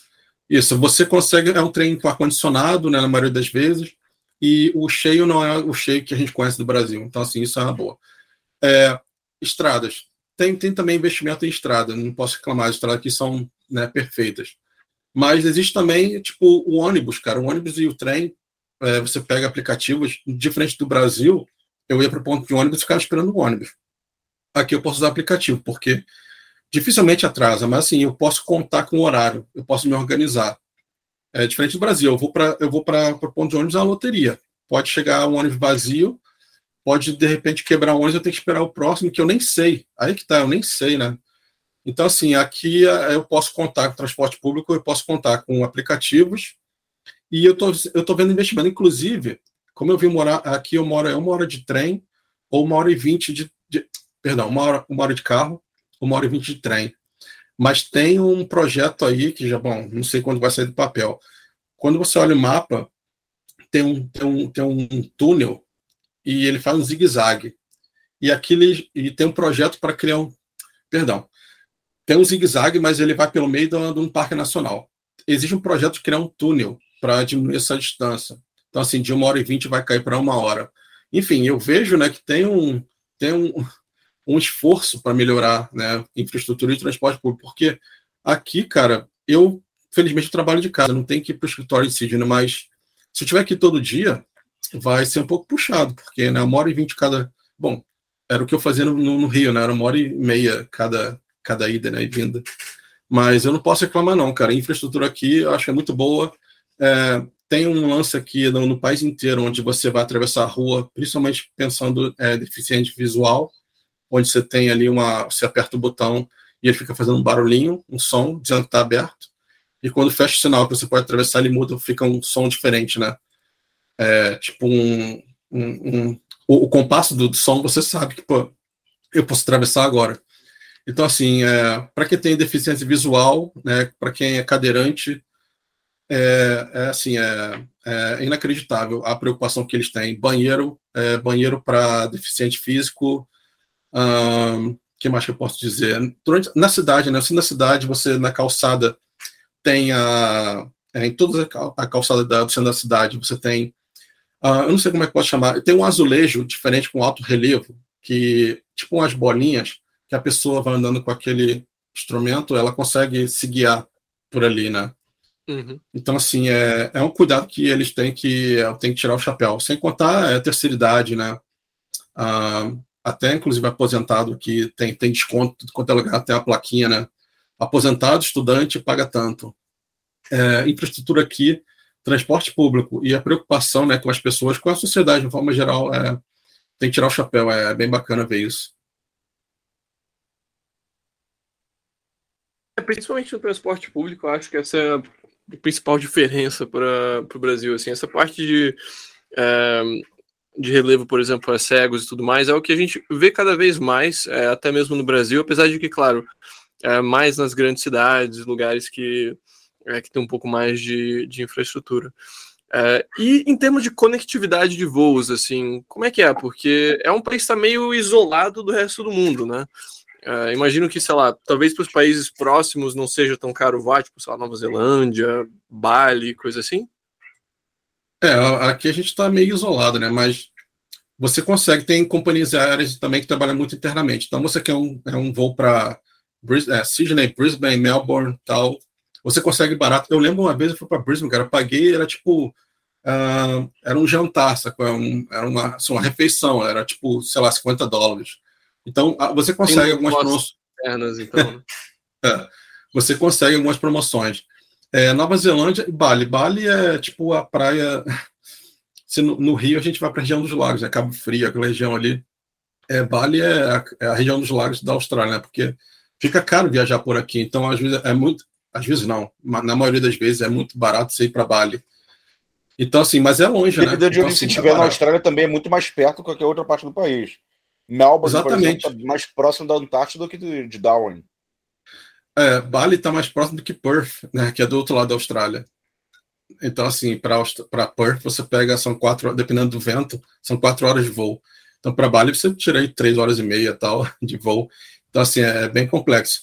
É, sobre a questão de preço, assim, né, não posso dizer que é barato, mas você consegue alguns pacotes. Por quê? Porque, é, bom, esse, principalmente Bali, né, Bali, Nova Caledônia, né? Tá meio que próximo assim. É, você vê promoções para Vanuatu, né? Fiji, cara, Fiji é. Você compra. É, Fiji, eu acho que seria tipo a Nova York pro Brasil, né? A Bariloche, né? Bariloche. A pessoa vê lá um pacote lá, três noites em Bariloche. Aí o cara sai de São Paulo, do Rio, vai passar. Eu digo, a Fiji, acho que Fiji é assim. Fiji você vê aqui pacote quatro noites em Fiji, né? Então, assim, de novo, o barato, não vou dizer que é barato, mas você consegue de vez em quando algumas promoções. É, é, um, é um, valor acessível, mas basicamente é isso. Viajar pela Austrália é caro, acho que é mais um lance de camping, né? De, já estou chegando naquela idade que eu quero comprar um negócio para meu puxar para meu carro e, e, acampar em algum lugar. É, essa daí já passou dos 40, é o que o australiano faz. Mas de avião dá para viajar bastante aqui, mas de novo, pela distância não é, né, não é tipo duas noites daqui, duas noites ali. É algo que você planeja um pouquinho. E Bali, Nova Zelândia, Nova Caledônia, ou então é, WA, né? É, Western Australia. E a nível Nova Zelândia, tem alguns acordos também com a Austrália em relação a assim, simplificação de vistos e de trabalho e de várias coisas assim, não? Sim, sim. A Austrália e a Nova Zelândia são, tipo, não sei, irmãos, né? Mas são amigos bem próximos. Né? Inclusive na é, Primeira Guerra Mundial, né? Você tem as Forças Armadas foram é, foi um conjunto ali, né, entre a Austrália e a Nova Zelândia, né? Essa força que saiu daqui da Oceania é, foi formada pela Austrália e, e, pela Nova Zelândia. Então, assim, é, o neozelandês aqui na Austrália tem acesso à saúde, é, ele pode trabalhar sem restrições, né? Eu não quero dizer que é tipo um australiano, mas ele tem basicamente acesso a todas as facilidades que alguém com a visto de residência né, australiano tem. Então, é, acaba sendo até como uma, uma estratégia de você. É, para o brasileiro é muito mais fácil para a Nova Zelândia, né? Não só brasileiro, uma pessoa vai para lá, consegue a residência, né, de alguma forma, e depois vem trabalhar na Austrália, viver na Austrália. É, é algo é bem próximo do, de um residente permanente aqui na Austrália. certamente. Tem alguma informação sobre Vanuatu também? Olha, o que eu tenho é muito pouco. É tipo é o turismo, né? Praia, ilha, é, é aquele turismo bem assim, é, barco, né? Passeio de barco. como morar lá, ou de repente é, trabalhar, sei lá, de lá, ou de repente desenvolver alguma coisa lá, eu não, não tenho, só, só conheço pessoas que foram a, a turismo, a passeio. Não sei muito. O Vanuatu tem um programa de bem interessante de cidadania por investimento, né? E tem outra particularidade que eu acho que não tem nenhum voo para nenhum outro país além da Austrália. Então, qualquer rota que você for tomar para ir para Vanuatu, você precisa passar pela Austrália. Né? Estava tentando imaginar se um cidadão de Vanuatu teria um acesso facilitado também para lá. É, não sei. É, o pouco que eu sei é turismo. A história da, da Nova Zelândia com a Austrália é bem legal, assim, porque daí, se você tem interesse em um, fica mais fácil ir para o outro, e são países que são semelhantes em vários aspectos, mas ainda, sabe, com suas diferenças climáticas, culturais e tal. Então, meio que dá uma, um plano B já para o seu plano A, né, de certa forma. Não, exatamente. Eu conheci várias pessoas, não só brasileiras, mas pessoas que foram para Nova Zelândia por algum motivo, de repente até, é, não, de repente não estavam nem planejando isso, né, de usar usar a Nova Zelândia como um, um, um degrau para chegar na Austrália. Mas pessoas foram para Nova Zelândia. Eu tive um professor que ele saiu do Zimbábue, foi para Nova Zelândia e morou lá anos e anos. E de repente, poxa, agora que eu sou neozelandês, eu tenho cidadania, eu vou, eu vou para a Austrália, né? Então foi o que ele fez. Uh, conheci brasileiros que fizeram isso, foram para Nova Zelândia. Depois de um tempo, com tudo resolvido lá, aí, aí que tá. Não, de repente não é nem o plano, não é nem o, o foco, né? Mas é uma opção, sim. É, neozelandês na Austrália, cara, é, é, assim, é muito tranquila aqui para relação ao trabalho, né? Como eu falei, só de você ter acesso a, a um sistema de saúde é, de qualidade público já, já dá um alívio, né? E não precisa estudar, né? Porque eu fico estudante, então, assim, para me manter aqui, basicamente eu, eu tinha que ter um curso, eu tinha que pagar um curso. Então, é, se você não precisa isso, é, é, bem, é bem vantajoso. Irado, irado. É, como que funciona assim na Austrália a parte de atuação profissional? Porque até tem o visto lá de, de trabalho, né, o, o, do Working Holiday, mas se a pessoa de uma, regula, de uma atividade regulada, sei lá, tipo engenheiro, advogado, médico, alguma coisa assim, assim é muito difícil uh, para poder atuar localmente? Não, não. É, eu, por exemplo, eu não precisei reconhecer, vamos lá, design gráfico, eu não preciso reconhecer a minha profissão para trabalhar aqui. Eu precisaria reconhecer se eu quisesse aplicar para o visto. Agora, por exemplo, né, um, um médico, né, o cara não pode chegar aqui já ir ah, entregar currículo, né? Então ele precisa realmente ser reconhecido por um órgão aqui na Austrália. Então, isso daí já tem pronto alguns órgãos, né, do, do, é, para quem trabalha com TI, é, no meu caso, não era TI, mas era é, algo que era tipo, tipo comunicação, arte, é, medicina, né, direito. Você imagina, não, sei lá, dentista, né? O cara fez odonto no Brasil, chega aqui, ele precisa reconhecer isso. Agora, no meu caso foi muito tranquilo, não precisei, só precisaria se eu quisesse aplicar para residência. Uh, então, assim, são vários órgãos e eu diria que, assim, dependendo da sua profissão, é, só pensa em reconhecer se realmente você está pensando em aplicar. Agora, você vem como estudante para passar um tempo e você não tem expectativa de, de ficar, é, não, não, tem porquê. Ninguém, ninguém me pediu né, uma. Ah, você, nenhum emprego me pediu um, um, tipo de reconhecimento aqui da minha área, ou do, até meu diploma, para não dizer uma empresa, ah, uma empresa famosinha aí que você faz busca né, na internet, que eu fui fazer entrevista lá, os caras pediram diploma. Fora isso, nunca me pediram nada aqui, é, diploma ou se eu tinha um reconhecimento aqui local. Então, basicamente é isso. Se você quiser aplicar para residência, você precisa reconhecer, reconhecer a sua profissão. Do contrário, a não ser que você seja, como eu falei aqui, médico, né, advogado, você pode exercer. Fora isso, é tranquilo. E imigração na Austrália, é, porque o Reino Unido tem um sistema de pontos, né? Assim, se você consegue preencher uma série de requisitos, você vai ganhando pontos, você tem uma votação de, sei lá, 80 pontos para conseguir o visto. Acho que o Canadá tem um sistema parecido. É uma coisa nesse, nessas linhas também na Austrália? É, exatamente. Aí a gente já está falando do skill visa, né? Foi, foi o visto que eu pensei em aplicar. Só para deixar claro, eu, eu quase apliquei para esse visto, mas na época eu tinha opção, já estava casado, eu ia casar com a minha esposa. Então, É, eu, o, o, próprio agente de imigração falou, cara, é, por que, que, você vai aplicar isso? Você corre vários riscos aí de, de repente, não conseguir trabalhar tal. Tinha o risco dele, falou que a minha aplicação seria considerada offshore. Então, tipo, eu estou aqui, mas eles vão me considerar como se eu não tivesse. Então, eu não ia ganhar o, esse visto de transitório. Eu ia continuar com visto de estudante, pagando escola, sem poder trabalhar full time. Enfim, voltando para a questão. É, tem o um sistema de pontuação, sim, e a profissão, eu diria que foi a primeira coisa, né? Porque é, eu olhei a lista, né? Essa lista está mudando todo ano, e agora com esse lance de pandemia, é, por exemplo, 2010, é, do, é, graphic design, design gráfico, eu poderia aplicar aqui em qualquer lugar da Austrália. Eu poderia aplicar no Brasil, inclusive. Mas 2010 teve uma mudança aqui, tiraram design gráfico da, dessa lista. O que, que significava? Ah, então eu sou design gráfico não posso mais aplicar. Não, você pode, mas você vai ter uma subclasse aqui, ter uma sublista, onde você tem que ir para uma cidade pequena, tipo a Adelaide, não sei se você já ouviu falar, é, a, ir para o estado da Tasmânia, a ilha da Tasmânia, onde tem lá, é, é mais é rural, tem a cidade menor lá.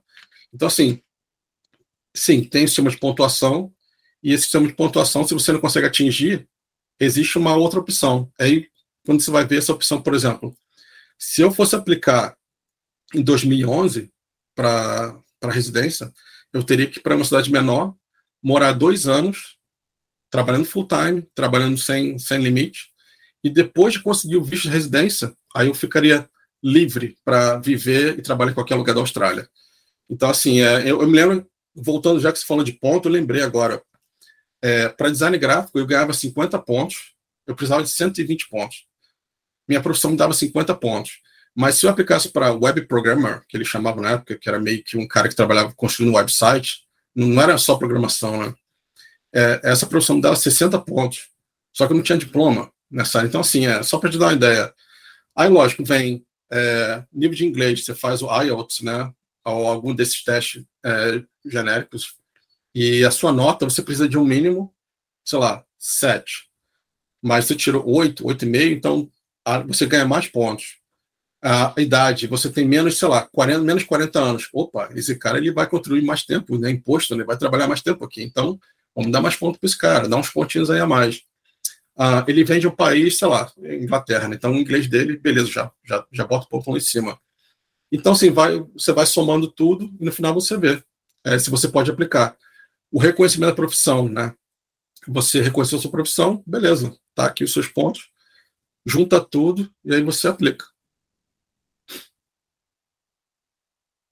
Um ponto que você mencionou que certas áreas do país assim têm, têm situação privilegiada é, para a imigração, acho que seria um bom momento a gente talvez falar das principais opções assim, de lugares para ficar no país.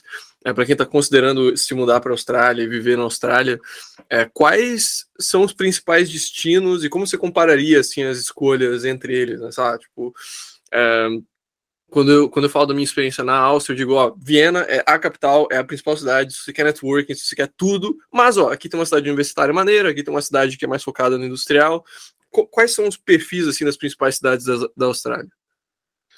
É, vamos lá. Eu, eu, até comentei antes, né? Tem é, Sydney, Melbourne, é, Brisbane e Perth.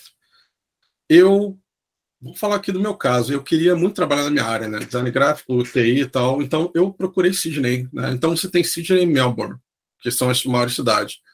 Mas lógico, você consegue um trabalho desse em Perth, em Brisbane, mas a possibilidade já é menor. Então, assim, é, depende do, do seu foco você chega com pouca grana, você precisa de grana para se manter, de repente estender o seu visto, cara, é, não tem muito segredo. Você precisa de uma dessas cidades grandes, né? Ou, digamos assim, maiores, né? Você vai para uma cidade menor, tipo é, Gold Coast, né? Gold Coast, nossa, é Miami, é a Miami australiana, né? Então você quer surfar tal, você consegue um trabalhinho ali, restaurante tal, mas já é mais difícil, né? Então assim, você, você tem mais grana para de repente se arriscar a ficar sem trabalho, não tem problema nenhum. Ah, no meu caso, não, não era o meu caso, então eu vou para Sydney e consigo trabalho assim na minha área, tipo uma semana aqui, outra ali. É, essa foi a, a minha realidade. É, eu já ouvi falar que até Perth, cara, já está complicado de conseguir trabalho, mas agora, isso foi antes da pandemia, né? Agora deve estar tá vazio, né, Perth? Porque se Sydney eu sentir isso, imagina Perth, cara. Cara, Sydney virou uma cidade fantasma, pandemia, né? É, tipo, uh, aliás, o, o, comércio, né? Muito, muito, muitas lojas, cafés, você via. É, aqui é comum, né? O cara, o café faz na hora ali, né? Então, você passando em frente ao café, tinha aquela galera na porta esperando o café dele, né? Uh, e você não vê mais, tudo vazio. Então, assim, é, a minha solução pessoal foi é, ir para uma cidade maior. Eu aconselho para quem, tá, quem precisa chegar trabalhando, não pode ficar muito tempo sem trabalhar, é, procurar cidades maiores. Eu acho que é, é meio genérico, até para quem vai para a Europa, né, sei lá, Estados Unidos, a pessoa, olha, né, precisa começar a trabalhar, vai para cidade maior, e agora no meu caso, já estou mais estabilizado, né, vou me dar esse luxo de mudar um pouquinho para me afastar um pouquinho dos grandes centros, mas é, basicamente é isso, cidade grande, e se você tiver grana, é, tem a cidade no extremo norte, cara, Darwin. Acho que vocês falam Darwin, não sei, no Brasil fala, o pessoal fala Darwin. E, assim, turística, é, 40 graus o ano inteiro, né, crocodilo, tal, é, água viva, tubarão, tem tudo lá. Mas. Ele no norte, né? É, bem no norte, naquela, naquela pontinha lá. É, inclusive, eu vi um vídeo agora, cara, de uma foca atacando. Vocês viram? Tá, viralizou essa semana aí. Uma foca atacando as pessoas, mordendo mesmo. É, eu, eu falo meus amigos, cara, no Brasil, acho que até cachorro aqui, cara, você não sabe, não dá muito mole, porque cachorro pode ser venenoso. Então, a Austrália é complicado. Mas é isso, cara. É, vem para cidade maior. Vai para cidade maior e conforme você está mais é, de repente, até você, sei lá, por uma questão de, de família, né, você construir uma família tal, e olha, a gente quer comprar casa, não pode comprar em Sydney. Beleza. A, a minha sogra mora em, é, em, é, do outro lado da Austrália, é, WA, né? WA, é, Austrália do, do Oeste. E ela mora perto de Perth. A gente, a gente foi lá, cara, assim, não tem que comparar. Aluguel, ridiculamente barato. Preço das casas, um terço do que é aqui uh, um, um, um, quartinho, um quarto de sala em Sydney, apartamento lá você compra uma casa de quatro, cinco quartos com piscina, assim, só para dar essa noção. Só que assim, a gente não quer viver lá, 40 graus, né? A maior parte do ano. Minha eu, eu moraria, minha esposa não gosta de calor, então é, depende de você. Para quem quer um, um clima mais ameno, então, assim, quais são as principais opções? A própria Sydney, imagino, tem um, tem um clima mais ameno, Melbourne também?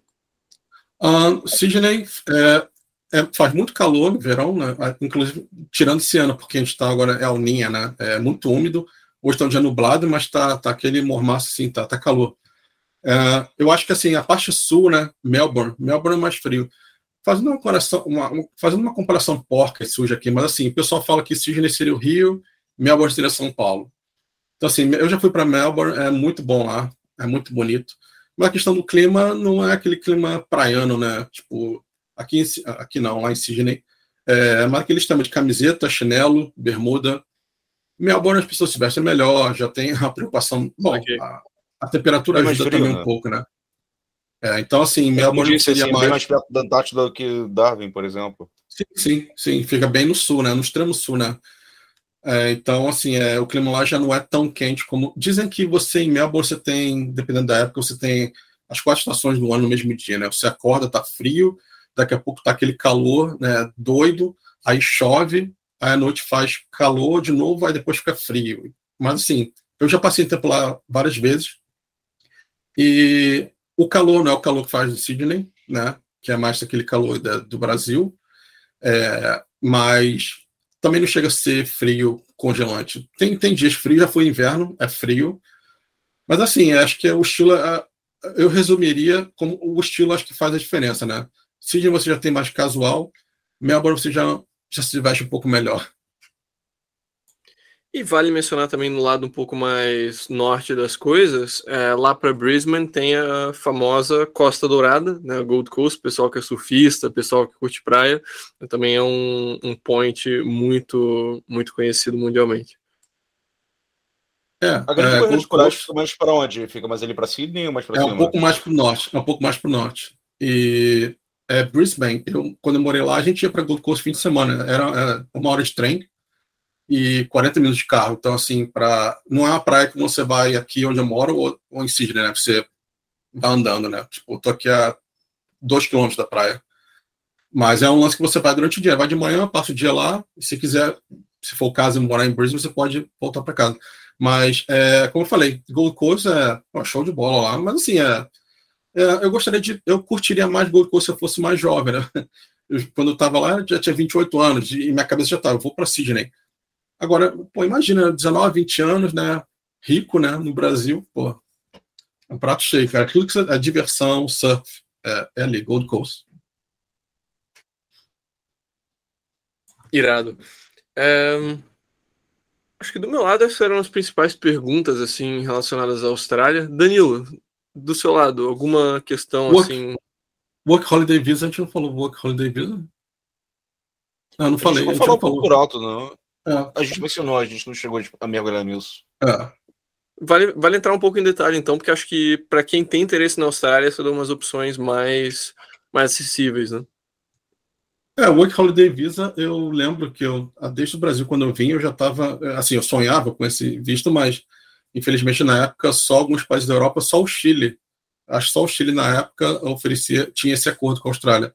É, Para quem não sabe, é Work Holiday Visa, né? Então você pode trabalhar, estudar aqui, mas o, esse estudo é, é opcional, né? Não, é obrigado. Então, assim, é, só por aí você já vê a diferença.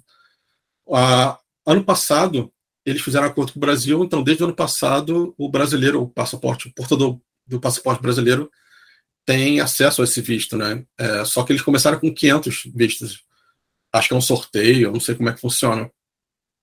Mas você precisa de um nível de inglês mínimo entre 18 e 30 anos, dependendo do país, pode até 35. Então, assim, é, se você tem. Eu conheci muito brasileiro aqui com passaporte italiano. Então, assim, é, o cara vem, não precisa comprar curso, né? Ele pode trabalhar full time. Eles colocam coisa do tipo: você precisa trabalhar, pode trabalhar três meses no máximo para uma empresa. Depois você tem que mudar de empresa. Algo para você meio que assim é, viajar, se mudar. Mas é, entrando naquela parte de estar tá facilitando para os vistos, eles já estão prolongando isso. Você não precisa, você pode trabalhar mais três meses. Eu acho que você pode trabalhar mais três no mesmo lugar. E é uma estratégia que muitos europeus fazem para morar na Ásia. Né? O cara vem para cá, às vezes não tem nenhuma formação técnica, ele vai trabalhar na lavoura, né? É, catando uva, né? alguma coisa, temporada. Geralmente eles oferecem acomodação. Isso, esse é o clássico antigo. Não necessariamente ele pode ir para a cidade também, se ele quiser. Só que a pessoa fica ali junto à grana e aí vai para sul da, da Ásia. Né? Imagina o cara fazendo dinheiro aqui em dólar australiano e ele, sei lá, com um ano trabalhando aqui, juntando grana, ele consegue, sei lá, dois, três anos na, na Ásia, né? Fácil. Mas, então, basicamente é, é isso. E se você tem passaporte europeu, de repente, cara, vê aí o país que você tem, né? Acesso. De cara, eu lembro que França, Itália, Alemanha, é, eu acho que você.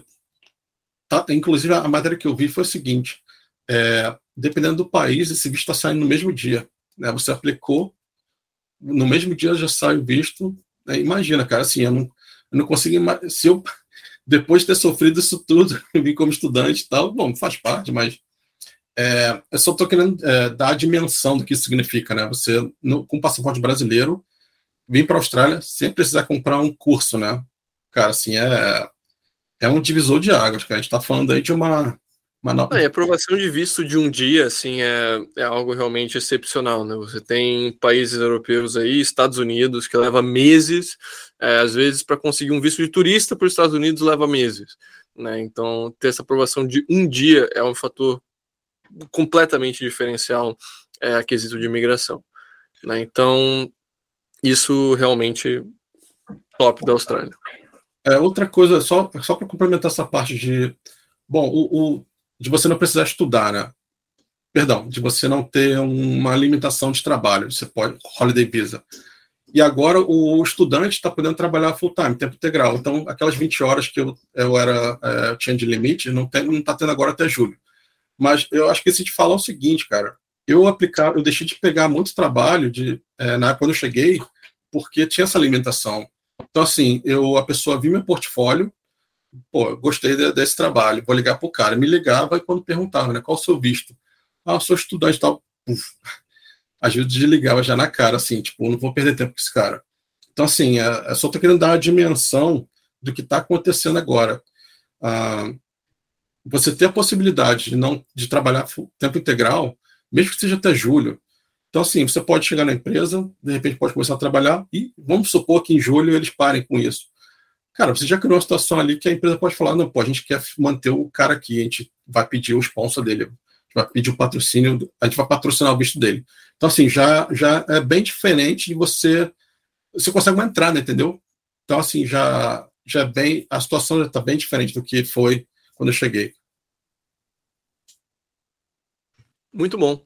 Eu acho que, assim, a gente pode fazer um resumão agora no final, assim, de quem que você diria que a Austrália é mais interessante, qual você diria que são os principais pontos da Austrália, mas eu gostaria de começar só mencionando assim, não é o país clássico de paraíso fiscal que a gente fala aqui na Sétima, não é um país que você vai pagar zero imposto, não é um país que você vai ser isento de renda sobre a renda de fora, é, mas é um país que você consegue ter uma ótima qualidade de vida, que tem certas liberdades, como por exemplo o homeschooling, né, para quem tem interesse nisso, é um país altamente desenvolvido, que tem um custo de vida alto, mas tem um nível salarial também muito elevado. Então, especialmente para quem está buscando crescer em carreira, ter um emprego, um trabalho local, né, esse tipo de país geralmente pode fazer bastante sentido, mesmo tendo os impostos altos, porque a conta no final pode valer muito mais a pena do que ficar no, no Brasil ou ficar no seu país de origem. Eu não sei como você, você descreveria isso, assim, mas para finalizar o podcast, quem que você acha assim que de, deveria ter mais interesse na Austrália, que deveria considerar esse país? Olha, sem sombra de dúvida, é, eu sei que a gente fala muito, inclusive no, no, grupo, no grupo Telegram, a gente fala como economizar, né, como não pagar tanto imposto, como é, é, ter essa vida nômade. Eu vim para a Austrália e eu, eu, buscando algo é, um pouco diferente, né? Eu queria é, segurança, né? Queria andar na rua sem tomar um tiro na cara e eu queria morar perto da praia. É lógico, depois disso, né, acabei é, construindo uma família, é, consegui um trabalho na minha área, mas basicamente eu queria isso, eu queria morar perto da praia, mas eu queria andar na rua tranquilo. E isso foi o que eu consegui. É questão do imposto, realmente, cara, é, eu estou pagando agora 25% né, do meu salário vai para imposto. Com, a, com o imposto de renda, eu consigo ganhar uma, receber um pouco de volta, porque também estou trabalhando em casa, então eu consigo é, é, é, comprovar né, alguma, é, moradia, conta de luz e tal. Mas basicamente é isso, cara. Eu vim para cá e encontrei o que eu queria. Não queria tranquilidade, né? Morar numa casa aqui sem, sem grade, sem, sem muro, né? Aquele morava no Brasil, morava aquele, aquele muro com caco de vidro em cima, né? Aqui é bem mais tranquilo, não tenho isso. É, vou buscar meu filho na creche, vou andando, né? Dois quarteirões aqui, é, de boa. É, tipo, andando na rua, parquinho, né? vou com ele tranquilo, sei que nada é grave vai acontecer. E eu encontrei o que eu queria, né? Agora, uh, é caro, tem, né, tem esse preço, mas, mas eu, eu me sinto, digamos assim, respeitado pelo governo. Né? Acho que respeito é a melhor palavra. Uh, eu vejo benefício no sistema de saúde, eu vejo benefício quando na, ando na rua, né? Não vejo, raramente vejo sujeira ou vejo algum problema de, de criminalidade do tipo. Então, eu acho que para mim valeu. Eu, realmente não é um país para você é, vir trabalhar por um tempo e ir embora achando que vai economizar muito, porque é difícil. A não ser que você tenha essa estratégia de holiday visa tal, e você, de repente, mora em uma fazenda que o cara te dá acomodação. É, tem, tem, dá como fazer uns hacks aí, né? Como eu fiz moradia, né? Eu aluguei um apartamento e coloquei pessoas para morar comigo. Então, eu morei de graça durante um tempo, como estudante. Mas fora isso é difícil. É difícil, é caro. E tem que, tem que querer, né? Tem que querer, porque tinha é, o valor né, que você paga para conseguir o estudante e tudo. É, tem muitas coisas que tem muita dificuldade no caminho, né? Então é, tem que realmente tem que querer. Aprender inglês, é, lavar pratos se for necessário, fazer limpeza, limpar privada. Tem que fazer. Se, se a pessoa tiver afim, acho que vale. Para o pessoal que já está disposto a fazer isso para o Canadá, né, melhor fazer isso num país com clima bom do que num país que é frio seis meses por ano. Cara, eu, eu quase fiz isso. Engraçado. Eu quase fiz isso o Canadá, cara. Eu eu estava com esse planejamento, nesses dois anos de planejamento, eu falei, cara, eu posso ir para o Canadá para esses programas que você já tem emprego lá, para morar tipo dois meses, três meses, E aí eu estava sonhando de melhorar o inglês, seria possível, mas estava sonhando em juntar dinheiro para vir para a Austrália e chegar aqui mais preparado. E eu estava na praia, cara, e meu amigo falou, cara, está disposto a lavar prato? Faz isso uma vez só. Vai direto para a Austrália e lava prato lá, e se você está afim de ficar lá, já, já tá lá. É, é verdade. Foi o que eu fiz. Top demais. E, Felipe, para quem quer é, imigrar para a Austrália gostaria de ter o apoio de um brasileiro que já passou por esse processo e tudo mais, onde que o pessoal pode te encontrar? Olha, cara, eu assim, é... eu vou deixar, eu vou fazer um jabá aqui de um projeto que eu tenho. Eu tenho assim várias rendas extras além do meu emprego. E eu tô assim alguns anos trabalhando com print on demand, né? Basicamente você coloca um design online e se alguém comprar, essa empresa imprime para você o produto. Então eu vou, vou aqui fazer um jabá do meu projeto zipmundi.com, zipmundi Z I P mundi, né, tipo mapamundi.com e tem o meu e-mail hello hello@zipmundi.com. É, não é o meu e-mail pessoal, mas é um e-mail que eu uso bastante. Se você for lá no meu site, zipmundo.com, tem lá um chatzinho lá do, do Facebook. Ah, eu, eu que respondo lá. Então, assim, é, é um dos projetos que eu, sim, eu gosto de, digamos assim, botar a cara, né? Que eu tenho várias coisas espalhadas, tem conteúdo espalhado falando sobre né, renda extra, né? Como vender um produto online sem ter o um produto físico, né? É, talvez seja até um, um projeto aí para esse ano, né? Colocar junto, que eu tenho feito aí espalhado, né? participações e fórum, né, que eu vou ajudando as pessoas com, com a minha experiência. E talvez seja o caso de colocar isso em português, né? Também é bom estar tá falando aqui com vocês em português, porque é difícil sempre falando inglês aqui todo mundo. Mas então é isso, cara. É zipmundi.com, é, é onde eu vendo pôster, né? É, com mapas de cidade. Eu junto ali uma paixão de geografia na história é, eu, como carioca, né, estou é, até fazendo meu trabalho formiguinha, né, eu criei um mapa é, grátis, você pode baixar para imprimir, um tamanho A4. É um mapa do Rio, né, com pontos históricos, né, monumentos, e tem um código QR. Você, se você imprimir, colocar na parede, né, escanear com, com o telefone, aí tem um mapa no, no site explicando, né, o que é cada lugar. Está em inglês, mas você pode ter tradutor para português também. E é onde eu crio mapas de lugares que eu já conheci, lugares que eu quero conhecer ainda, é, mapas temáticos, né? O primeiro foi Sydney. É, não sei se vocês sabem o filme Matrix, o primeiro, né? Ele foi rodado aqui na Austrália. E Sydney, sendo a cidade, né? É, tem vários locais ali que são reconhecíveis, né? Então, eu, eu fiz pessoalmente né, esses lugares e criei, pô, criei um mapa e, pô, vou criar um pôster. Então, eu criei esse pôster. E dali para frente eu comecei a criar, né? Los Angeles, é, Manchester com cena rock nos anos 80. Já para quem tem mais idade, né? Quem é novo não, não conhece essas bandas, nem lembra. Mas é isso, cara. Me manda e-mail. É... Oi? Não, e vale mencionar também que você está no nosso grupo aberto da, da SET, né? então quem tiver lá no Telegram, tiver dúvidas da Austrália, quiser saber mais, quiser talvez iniciar o processo, é só mandar uma mensagem para o Felipe lá, que ele também está no grupo e pode auxiliar em relação a isso. Ah, sim, claro, estou lá e estou sempre dando lá a xeretada lá, sempre comentando alguma coisa quando é pertinente. E é, eu espero, espero que eu possa ajudar, não só quem já está interessado na Austrália, mas de repente alguém que é, nem sabia né, que tinha essa possibilidade de, de vir para a Austrália, não só como né, residente, mas de repente até por um tempo. E tem até algumas sacadas que você pode. É, quando, até um imposto aqui, por exemplo, já falando em, de imposto, você paga 10% basicamente em tudo que você consome. É, se você for estudante, cara, se você é turista, você pode re reaver esse dinheiro antes de voltar, porque faz sentido, você não vai usufruir desse dinheiro, né, desse imposto. Então, você pode estar reavendo esse, esse dinheiro de volta. Uh, tem, enfim, é, como eu falei, eu aluguei um apartamento, né, fiquei morando de graça um tempo, é, tem que tem, tem várias saídas, tem, tem, tem vários jeitinhos, jeitinhos legais, né? Nada, nada legal. Nunca fiquei legal aqui. Então, assim, dá sim para fazer. É caro, é um, é um pouco complicado, mas para quem está afim, dá para fazer. Felipe, foi um prazer ter você aqui com a gente no Contra o Vento hoje e até a próxima.